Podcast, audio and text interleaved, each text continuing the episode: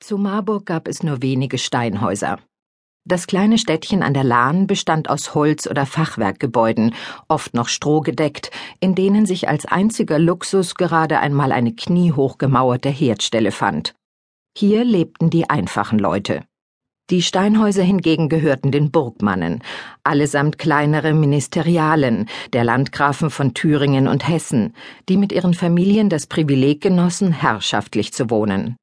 Als Gegenleistung waren sie zum Burgdienst verpflichtet.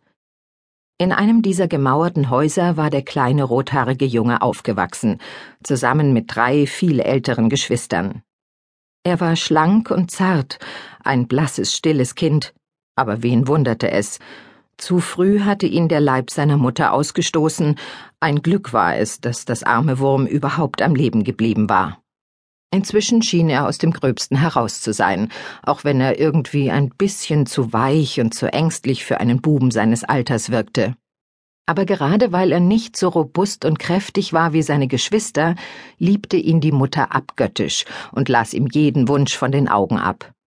Er war das einzige der Kinder, das noch mit in der elterlichen Kammer schlafen durfte, weil er Angst vor der Dunkelheit und oft schlimme Träume hatte. Wenn die Sterne am Himmel standen und der Mond sein fahlweißes Licht über die Stadt hingoss, flackerte meist ein kleines Talglämpchen neben seiner Bettstatt, weil er sonst nicht einschlafen konnte. Albträume hatte er regelmäßig, aber nie war einer so schlimm gewesen. Und als er bald nach Tagesanbruch aufstand, fühlte er sich völlig zerschlagen, als sei er tatsächlich vor dem Teufel geflohen und habe dabei all seine Kräfte aufgebraucht aber er glaubte an die Macht des Kruzifixes und daran, dass ihn die Mutter immer beschützen würde. Zwei Monate später, es ging auf Ostern zu, wachte er in aller Frühe auf und war allein. Das schien ihm merkwürdig, denn sonst war die Mutter am Morgen immer dagewesen, hatte ihm beim Anziehen geholfen und ihm das widerspenstige Haar mit dem beinernen Lausrechen gekämmt. Er schlüpfte aus der Bettstatt, fuhr ungeschickt in Bruche und Hemdchen und tappte über die schmale Treppe nach unten, wo der Wohnraum war. Kein Feuer, niemand im Haus. Wo waren sie nur alle? Ängstlich lief er zur Haustür, hob den Riegel an und trat mit nackten Füßen auf die Gasse hinaus. Er fühlte sich klein und verlassen, Tränen stiegen ihm in die Augen, doch bevor er anfangen konnte zu weinen, rannte schon die Nachbarin auf ihn zu, die Hände über dem Kopf zusammenschlagend. Ach Gott, ach Gott, oh du lieber Heiland, dich haben sie wohl vergessen, lamentierte sie. Du armes Wurm, du. Sie legte ihm ihr wollenes Tuch um die Schultern und führte ihn zu sich ins Haus. Dort blieb er den ganzen Tag, bekam warme Milch mit Honig, Gerstenbrei, Schmalzbrot und Küchlein.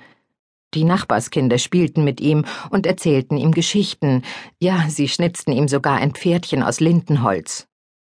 Er spürte, dass etwas nicht stimmte, aber den ganzen Tag über wagte er nicht auch nur eine einzige Frage zu stellen. Ein böses Gefühl schnürte ihm den Hals zu.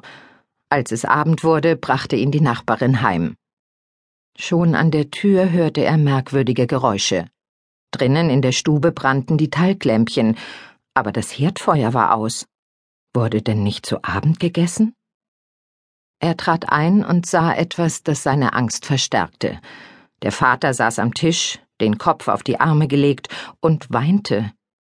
Neben ihm die Geschwister, alle kreidebleich mit großen Augen, stumm. Er schluckte und ging auf sie zu. Mutter, wagte er endlich zu fragen, wo ist die Mutter? Mit einem zornigen Schrei, der eher ein Schluchzen war, fuhr der Vater hoch. Er packte den kostbaren grüngläsernen Noppenbecher, der auf dem Tisch gestanden hatte, und warf ihn mit wilder Wucht gegen die Wand, wo er zerbrach.